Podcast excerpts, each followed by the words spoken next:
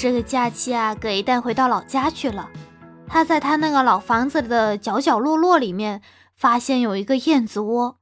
他看电视上说燕窝补血，他就把自己家那个燕子窝给捅下来了，放到锅里煮了好久，还加了几勺糖。要不是他妈妈一个拐杖绊下去，他就有幸的成为他们村吃土第一人了。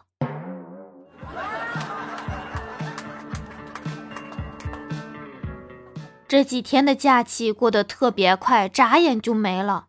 我昨天晚上还不敢想象今天就要上班了。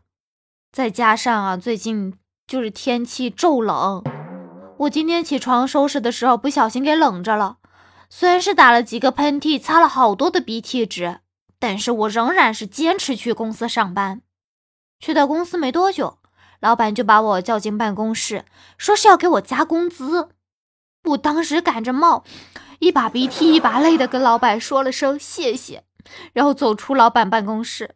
现在大家都以为我是进了老板的办公室哭了一回之后就加工资了。为什么他们不想想，不是因为用我的美貌去征服老板了呢？难道我没有吗？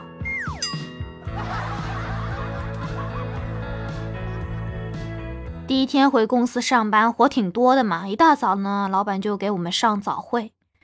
葛一蛋呢不留心听，悄悄摸摸的跟我偷偷讲话。他问我：“你知道人体就是最重要的器官是什么？”我就回答他说是脑子。葛一蛋说错，是心脏。人没了心脏怎么活？我就反问他：人没了脑子怎么活？葛一蛋说。你不是活得好好的吗？我这个人有强迫症，每次锁完门出门之后呢，总感觉是没有锁门，不放心的回来再看一眼，哎，确实是锁了呀。我查了一下度娘，说锁门后呀，做一个特殊的动作，加深一下记忆，就可以治愈强迫症。于是我锁门之后，双手向上举高。可过了几天，我又在想。我双手举了没有？于是我在锁门之后，双手举起，再加上一个弓步，这样就可以了。过几天我又在想，弓步我做了吗？一个月之后，我在锁门以后，出门之前都要打上十分钟山寨版的降龙十八掌。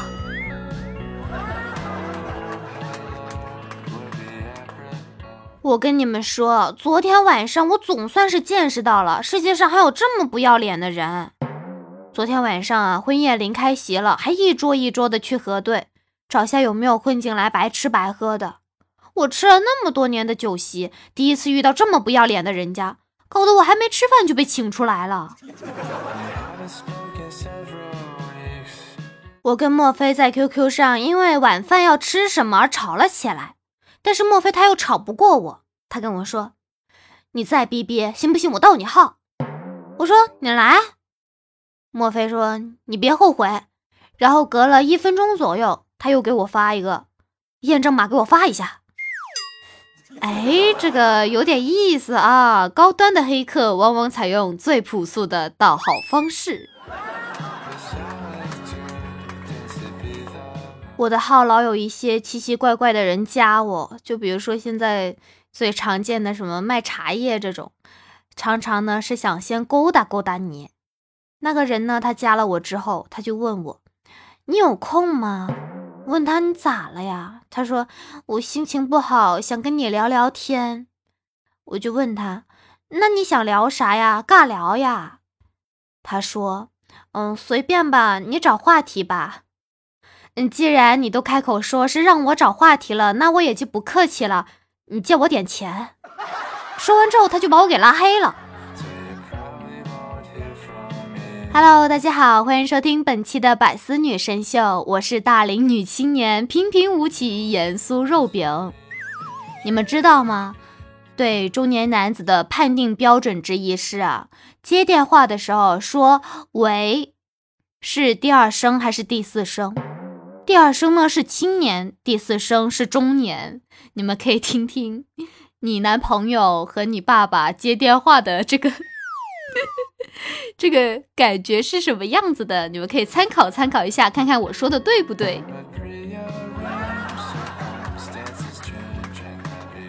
给蛋被人甩了，哭得很伤心，我就安慰他：“算了吧，你很快就会忘了他的。”给蛋说：“不可能，因为我买了许多东西给他，都是分期付款的。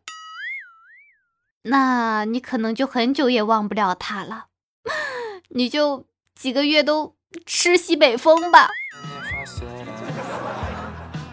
我爸在家用手机刷新闻。我妈呢，走过去拍着他肩膀说：“哎，老公，跟你说个事儿啊，今天早上你微信上那两千块，我转过来买东西了。” 我爸长叹一声：“咋搞这么客气啊？我敢说个不字吗？”我妈沉思了一下，安慰他：“知情权你还是有的。”今天给大家，包括也给葛一蛋推荐一个网购省钱的小妙招。您在购物车里面有想要购买的商品，那么先不要结账，可以关注微信公众号 API 四八零，字母 API 加上数字四八零。在你网购之前，把你想要购买的商品链接发给公众号，然后再按照流程下单，确认收货以后，即可获得省钱优惠。淘宝、京东、拼多多、饿了么、美团均可使用。公众号是 API 四八零，字母 API 加上数字四八零。这样子，有了这个省钱小优惠之后呢，给蛋买东西再也不用分期付款了。就算是分手，也不可能这么长时间的忘不了他了。太好了。别以为啊，买买买只是女人的权利，男人也会去买买买的。只不过呢，给蛋能去的地方就很有限了。他呢去超市买东西，走进去没多久就被一个塑料袋给绊倒了。货架旁边站着的一个工作人员看见，就马上来扶他。给蛋当时脑子吧也不知道咋想的，他就说了一句：“谢谢老板。”他在逛超市的时候打电话给我。问我想要吃点啥，他给我买回来。我说，嗯，随便吧，最好带点咸咸的东西。谁知道给带回来的时候，我打开他的购物袋，我问他哪一样是买给我的，他拿出了一袋盐。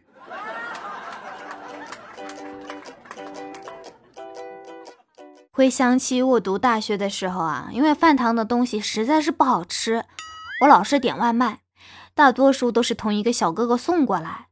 等到我临近毕业了，他说他有些话想对我说，我莫名的有些紧张。我就在想，难道他是要对我表白吗？等我约了他出来啊，大家在小草堆里面见面的时候，没想到他竟然说了一句让我终生难忘的话。他说：“以后啊，你少吃点，毕竟这两年我是看着你长胖的。”然后我们就没有然后了。有时候我觉得家里的卫生间简直就是摆设，我很少用到它，因为收不到 WiFi，手机信号也不好。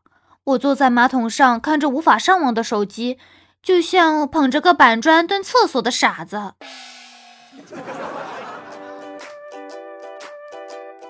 我弟弟喜欢上一个小姐姐。那个小姐姐呢，在饭店工作。为了接近她呀，我弟弟也去那做兼职。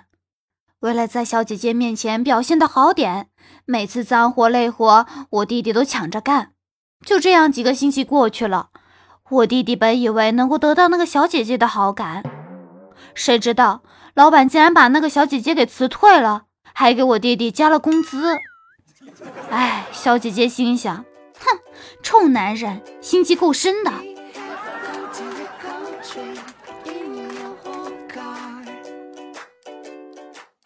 公司里有一个同事，三十几了，没有女朋友。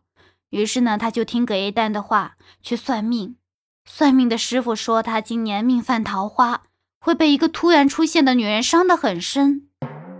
然后昨天他下班的时候，就在公司那个拐角处被一个老大妈给碰瓷，然后被迫赔偿了几百块吧。后来他跟我说：“哎，算的还挺准的。”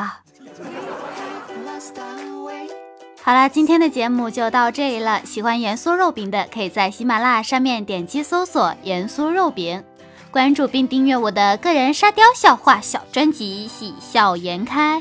我们下周再见，拜拜啦！